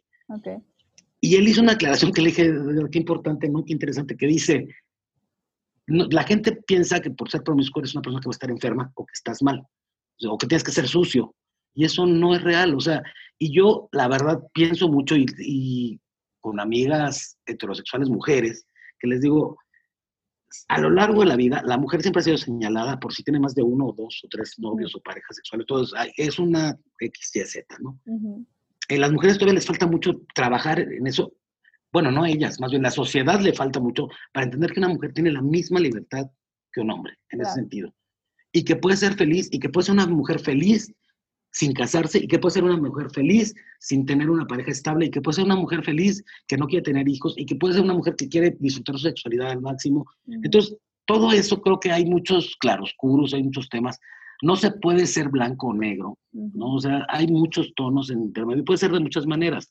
Yo a lo que voy, en el medio gay, y que por lo que nos tachan de personas irresponsables o promiscuas, muchas veces la gente de afuera es, porque existen muchas formas de relaciones homosexuales que son muy comunes para nosotros que lo vivimos y lo vemos en nuestro entorno. Me refiero que sí, que sí hay parejas abiertas, que sí hay parejas poliamorosas, que sí hay parejas que son cerradas y que, o sea, todo existe. Y todas son válidas siempre y cuando entre ellos haya respeto y todos estén de acuerdo. ¿no? Y pues si son felices, pues adelante, ¿no?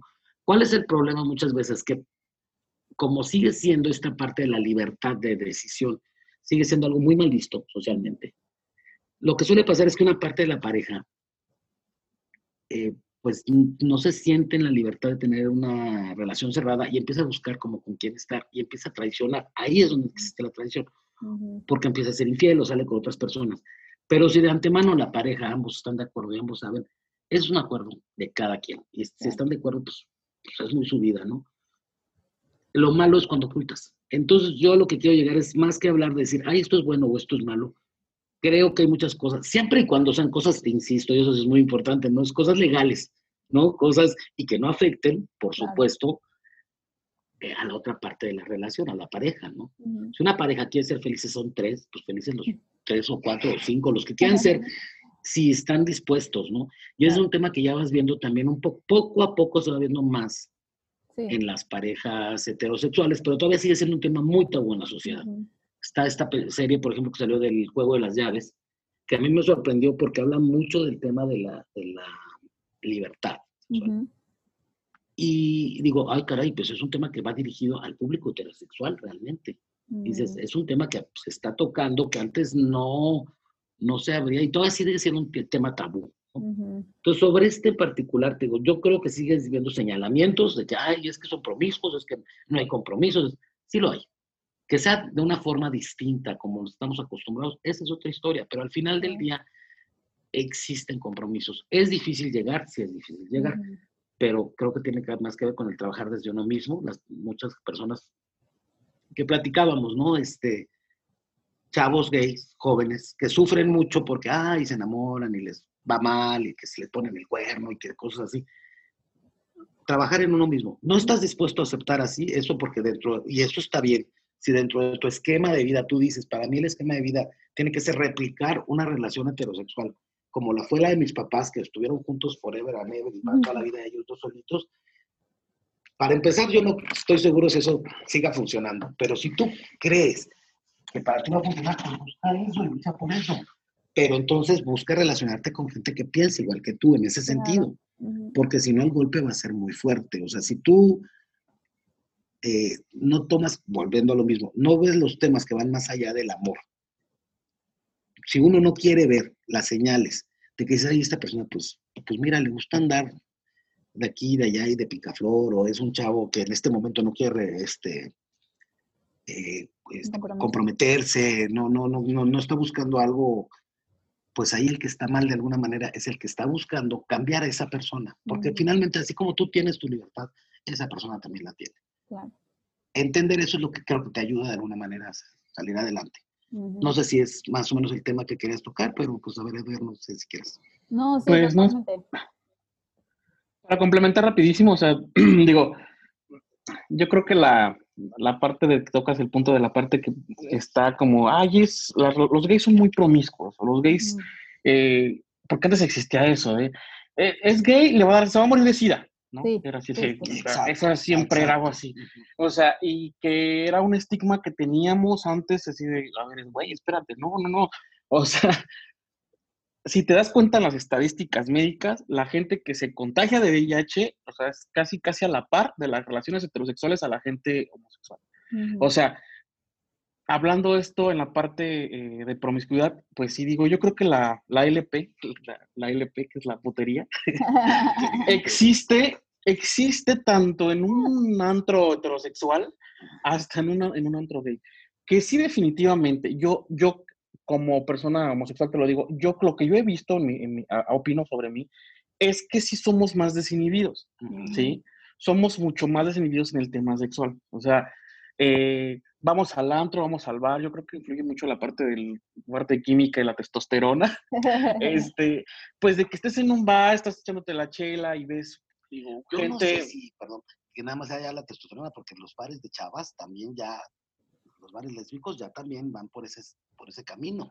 Ah, pero digo, hablando de lo de la parte de testosterona, digo, a lo mejor en la parte química de una mujer, pues es otra, otra, otra cosa, ¿no? Pero bueno, en sí, digo, somos, somos más desinhibidos, somos más, este, de que, ah, bueno, pues las relaciones eh, interpersonales son mucho más rápidas, para que me entiendas. Mm. O sea, existe, en los, yo he visto también en, en relación, en bares heterosexuales en que pues sí, no faltará que el, cabroncito que ande por ahí, que ande de picaflor y que ande ahí con las chavas, ¿no? Pero creo que es mucho más fuerte de este lado. O sea, sí, definitivamente sí somos más desinhibidos. Eh, eso no quiere decir que, es, que digo, hay, hay gente que sí lo sea, pero no quiere decir que somos exhibicionistas, ¿no?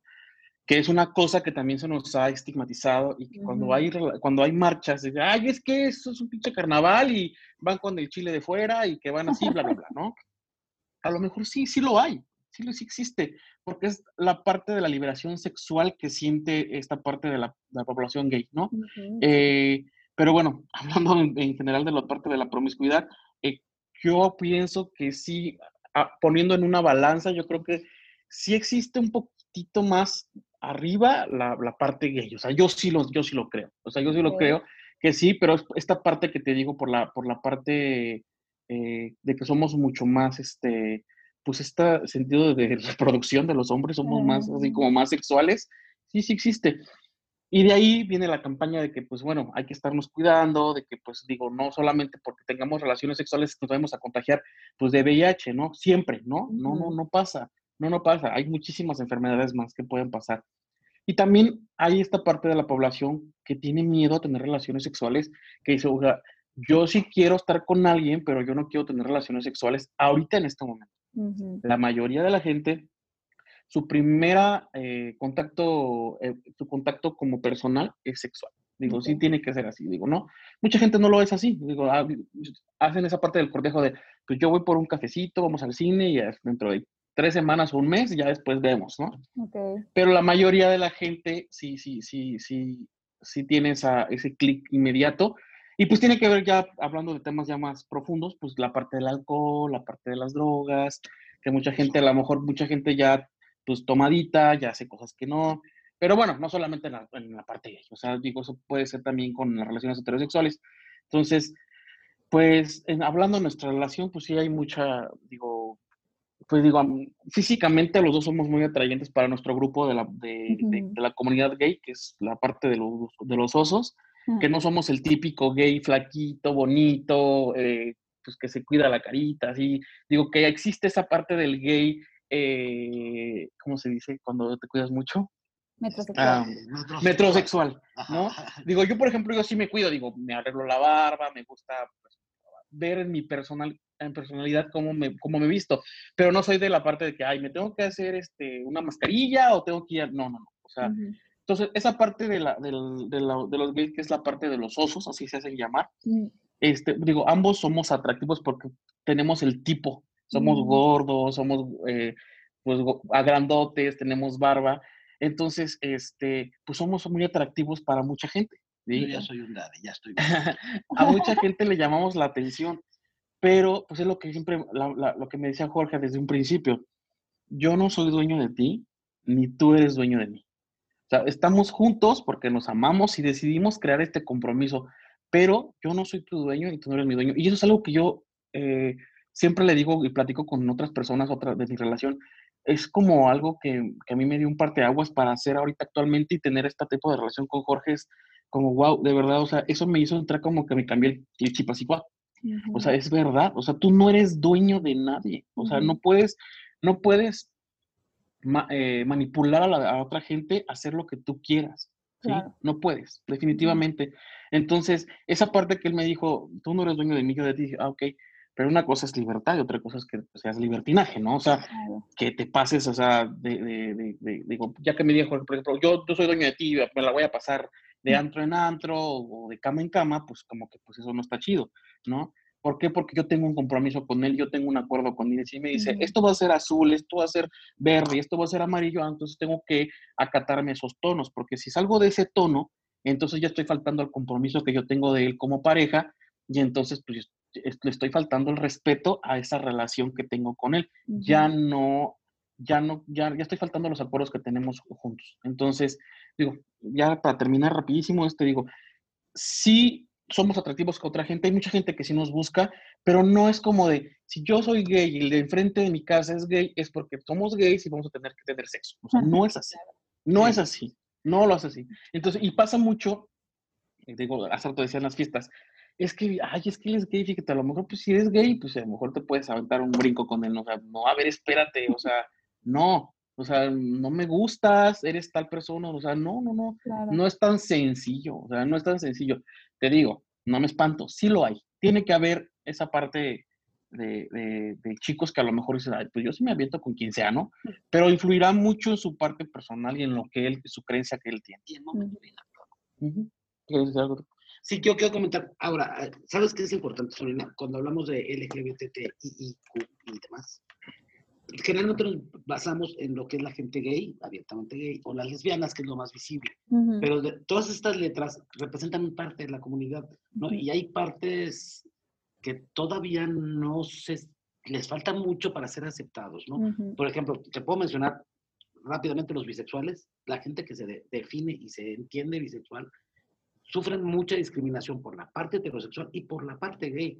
O sea, son súper señalados porque, pues por el lado hetero, pues les dicen que son gay, ¿no? Y del lado gay le dicen, ah, pues este, tú nada más estás experimentando cosas de ese tipo. Entonces, por ejemplo, ellos tienen que cambiar mucho en esos temas. Y, por ejemplo, está las, test, las tres testes, transexual, travesti, transgénero, que cada vez es más visible para la gente entender cada uno es cada una, ¿no? La gente intersexual, incluso nosotros mismos como parte de este colectivo, no conocemos bien las características de cada uno. Pero te menciono, por ejemplo, hablamos mucho del tema de la promiscuidad, por ejemplo, pues, nos relacionan. Pero dentro de esta diversidad están los asexuales o los demisexuales, que es gente que también dice, o sea, yo vivo en un mundo en el que y es gente que a lo mejor va más allá de ser gay, sino incluso puede ser heterosexual. Pues, a ver, yo vivo en una sociedad que me pone sexo en todas partes en la televisión, en la música, en el pam, pam, pam, nos bombardean. Y es gente que no siente esos impulsos. Entonces, de verdad, esa gente vive con depresiones, vive muchos problemas de aceptación y todo, porque dicen, pues no soy normal. Y al final del día es que sí son gente, pues que nada más, tengo, sin conocer mucho de eso, pero la gente asexual es gente que definitivamente la parte física del amor no les interesa. Y la gente demisexual, por ejemplo, por lo que entiendo, porque tampoco soy experto, es gente que sí le interesa, pero siempre y cuando, o única y exclusivamente, cuando hay algo emocional de por medio. Es decir, es gente que sexualmente no, no, no funciona o no, no, no, no siente si no hay un vínculo emocional y, se tardan mucho, por ejemplo, en encontrar a esa persona, ¿no? Porque parece, ah, pues bueno, que se enamore ya, no, no es tan fácil para ellos, ¿no? Y eso va más allá de, de una preferencia por personas del mismo sexo o de un sexo distinto. Por eso son parte del colectivo de estas iniciales, de este acrónimo. En fin, hay muchas formas de ver la sexualidad que creo que van más allá y que tienen que ver mucho con quitarle el estigma, ¿no? Totalmente. Que es desde mi punto de vista. Sí, es totalmente quitar el estigma, abrir la conversación, abrir la mente y, y autoconocernos, ¿no? O sea, como que yo creo que eso es la clave, como tú lo decías, como los dos lo dicen, ¿no? Desde un principio, es autoconocerte y entender que, que no necesariamente vas a caber en una etiqueta o en otra, quién eres tú realmente y que el mundo está lleno de, de gente totalmente diferente no nada más por principios, creencias y valores, sino también por deseo sexual, atracción, creencias, etcétera, ¿no? Y creo que al final eso es lo chido del mundo que tenemos que seguir trabajando para que esa diversidad sea tan aceptada, que no necesariamente la diversidad tiene que ver con un solo aspecto o un solo concepto, ¿no? Así es, eh, Me gustaría cerrar con, que nos cuenten, a lo mejor, en qué etapa de, su vida están hoy, ¿no? Como, como pareja, sabemos que se acaban de comprometer. Eh, y, bueno, en, en, este sentido, llevan ya siete años juntos, ¿no? Eh, ¿en, qué, etapa están hoy? ¿Cuáles fueron estas elecciones? ¿Cuáles fueron estas, estos, no sé, impulsos o perspectivas que los hicieron eh, dar este, este nuevo paso, ¿no? Y comprometerse y buscar un nivel de relación mucho más alto. Bueno, Edgar, tú primero porque tú fuiste el del anillo. yo fui el que del anillo. pues, eh, ¿en qué etapa nos encontramos? Yo creo que, que pues mira, ninguna relación es miel sobre hojuelas, ninguna es una, relación de abejitas y de florecitas y de, no, o sea, una relación se construye día a día, es una relación, eh, una relación que hemos construido poco a poco ambos, que no ha sido fácil, no ha sido fácil. Eh, en el tema de que pues hemos luchado contra las creencias que él tiene y las creencias que yo tengo, pero al final del día hemos eh, establecido acuerdos que han sido lo que nos ha hecho que esta, de esta relación dure el tiempo que ha durado, ¿no? Nos hemos sentado a la mesa y hemos platicado, sí hemos peleado y peleamos como pelea cualquier relación, gritándonos, o sea, y, y sí, porque hay veces que los mismos egos de los dos no nos dejan, o sea, siempre quiere haber una persona que, que es el que gane, ¿no? La conversación yo soy una persona que tiene un carácter muy explosivo y muy fuerte, ¿sí? Pero cuando ya me calmo y cuando me baja esa adrenalina, tiendo como a pensar las cosas y como que soy la parte que, digo, ay, ya la, ya la cagué, ¿no? Ya hice esto, la regué, no tengo que hacer esto, ¿no? desgraciadamente mi carácter ha sido así siempre. Entonces es algo con lo que yo trato de luchar siempre porque pues sí es algo que le puede poner en la torre a una relación. Yo creo que nos encontramos en una etapa, pues ahorita estamos muy ilusionados por el paso que dimos, el paso que, que, decidimos darlo. Digo, yo fui la persona que lo hice, pero esto ya lo habíamos platicado anteriormente, no es como que lo haya agarrado de sorpresa, simplemente pues afianzamos el vínculo y el compromiso para que él supiera que pues yo estoy comprometido con él. Spoiler alert, sí me agarró de sorpresa. sí, no se lo imaginaba. Entonces, este, pues yo creo que es eso. O sea, ahorita realmente, eh, pues estamos en esa etapa de que afianzamos esto, este compromiso que tenemos. Esto yo lo platiqué con mis papás, no fue como de, ah, yo voy a decidirlo. Yo platiqué con ellos y les dije, ¿saben qué? Voy a tomar la decisión de estar, de, tomar, eh, de, de, decirle a Jorge que pues, demos el paso más allá. Mis papás igual no estuvieron de acuerdo. Eh, como te comento, mientras, me dijo un papá, mientras tú seas feliz, yo soy feliz, mm. adelante, eh, muchas ganas y pues el apoyo de ellos, ¿no? Mm. Ya posteriormente, pues yo lo, lo, quise hacer porque yo creo que estamos en la etapa de, de nuestras vidas en que yo personalmente, yo lo digo de frente de Jorge ahorita que está aquí, yo creo que, que yo, no puedo yo no podría encontrar a una persona que me llenara en tantos aspectos como me llena él. Mm. Y no estoy hablando de la parte sexual, estoy hablando de la parte emocional. Como te comento, es algo que admiro de él, es una persona muy inteligente, es una persona que me entiende, es una persona que me apoya, es una persona que me cuida, que siempre ha estado pendiente de mí, que siempre eh, está eh, eh, pues para cuando yo lo ocupo. entonces, eso es algo que, que, que, me tomó a mí a tomar la decisión de, de, de, poder, poder pues decidir que él es la persona con la que quiero morir, ¿no? Con la que quiero morir mientras hacerme viejito. Mm. Entonces, el hecho de ya de, tener, de pensar, solamente el hecho de pensar, decir, o sea, voy a empezar una relación con otra persona, o sea, para mí no, ya hemos construido tantas cosas, hemos pasado por tantas etapas, lo que él decía de, de su frase, hemos construido tantas cosas juntos, hemos vivido infinidad de cosas. No solamente estoy hablando de los viajes que hemos hecho, porque pues digo, la verdad es que los viajes sí nos alimentan mucho, es delicioso, pero hemos creado tantas, eh, creado tantas experiencias juntos que eso es lo que digo, güey, o sea, ya tengo, es como un castillo. Ya puse los cimientos, ya me eché el primer piso, el segundo, el tercero, ya voy con las puntas, ahora poco a poco se va construyendo, ¿no? Entonces, Ahora lo que, lo que, lo que, lo que falta de esto es, este, pues, ver que ese castillo, pues, no se lo lleve el viento, se lo lleve el agua, ¿no? Que lo vaya degradando, ¿sí? Que poco a poco se vaya fortaleciendo. Con, te digo, los acuerdos que él y yo tenemos, que sean siempre, eh, que, que, sean los que él y yo tenemos, mm. la redundancia, que no faltemos a esos compromisos que ambos tenemos.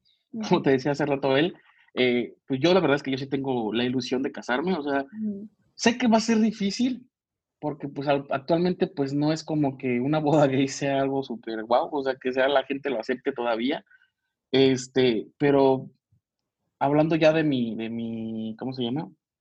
De lo que yo pienso, pues a mí me vale, digo, mientras yo sea feliz, que el, el, mundo ruede, ¿no? A mí siempre me, digo, yo no le pido a nadie afortunadamente para poder comer ni para poder vestir, entonces gracias a Dios, estamos en una etapa de nuestras vidas ahorita, eh, pues así, está, yo creo que lo, me considero una, estable. Sí tenemos algunas situaciones ahí que tenemos que trabajar él y yo, pero no es nada del otro mundo. Eh, algo que he aprendido mucho y que una de tus tías una vez también lo dijo, mm. dijo, una, un matrimonio es un contrato.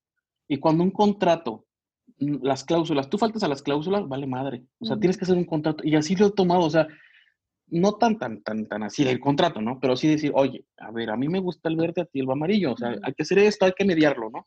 Entonces, esa es la, la, mediación que tenemos que encontrar un punto medio entre él y yo. Eso es lo que yo creo que nos ha fortalecido y nos ha llevado a tener tantos años juntos.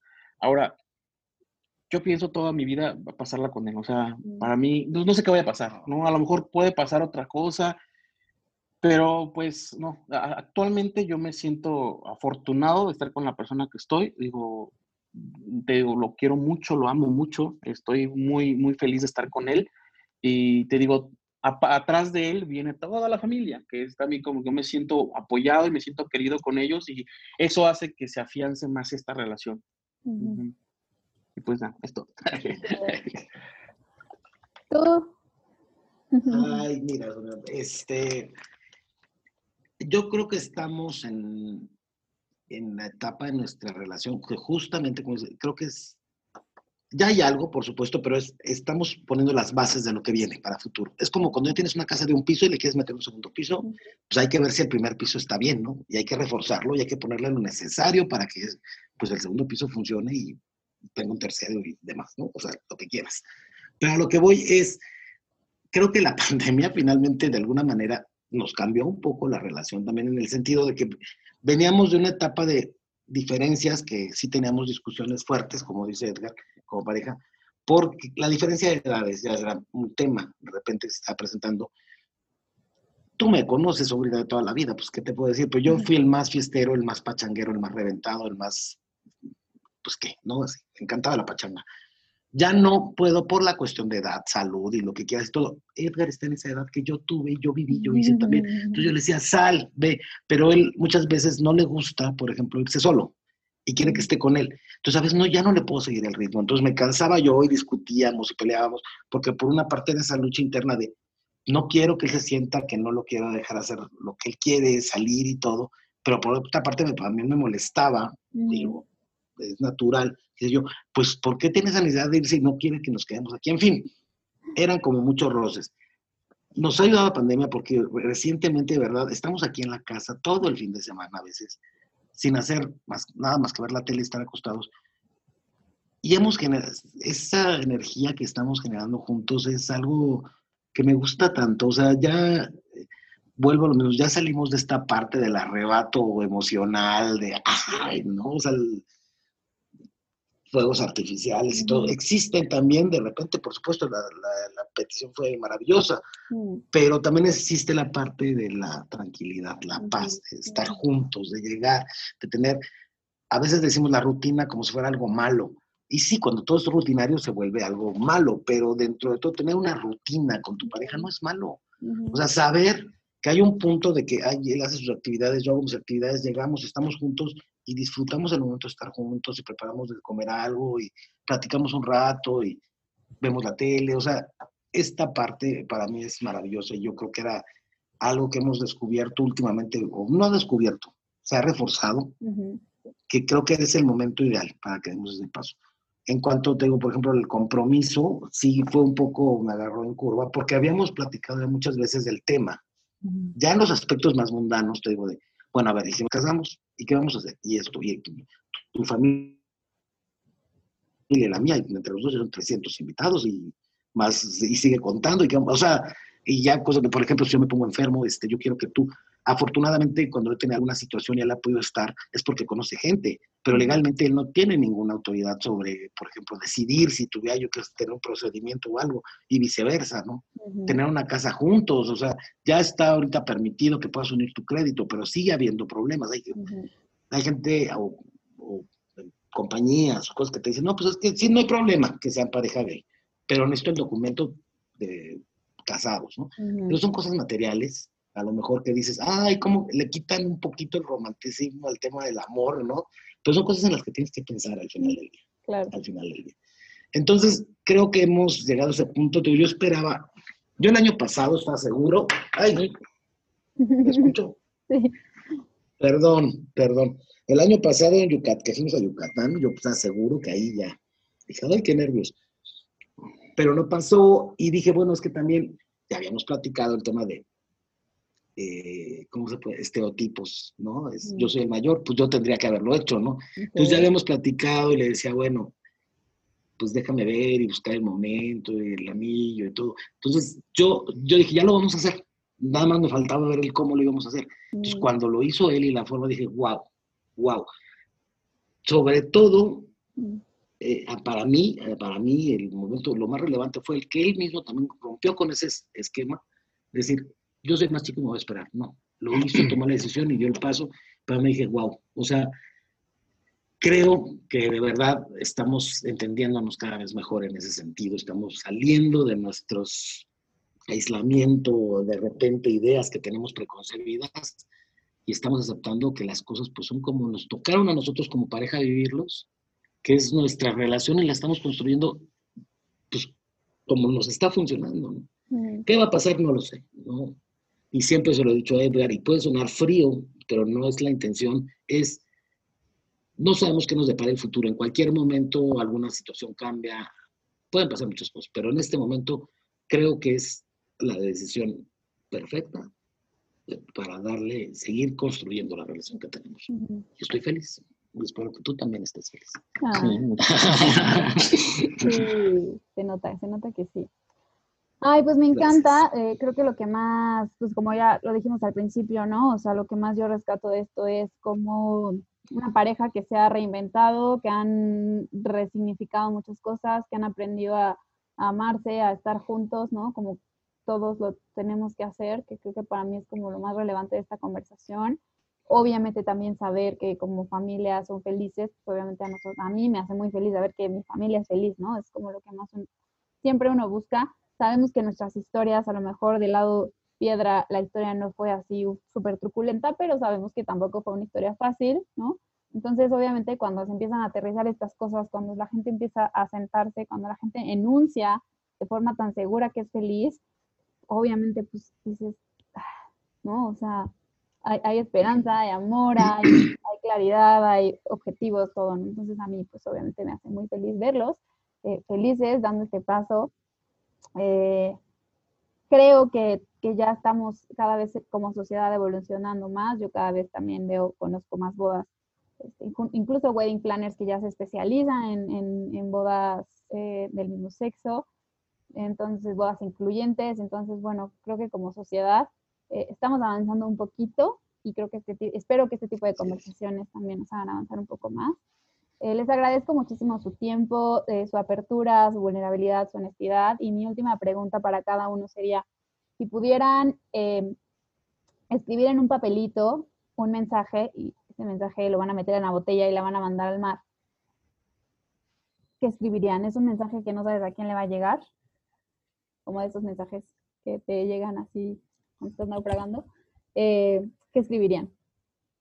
Mm. Ah, yo, yo creo que lo, que pondría, bueno, verían varias cosas, pero bueno.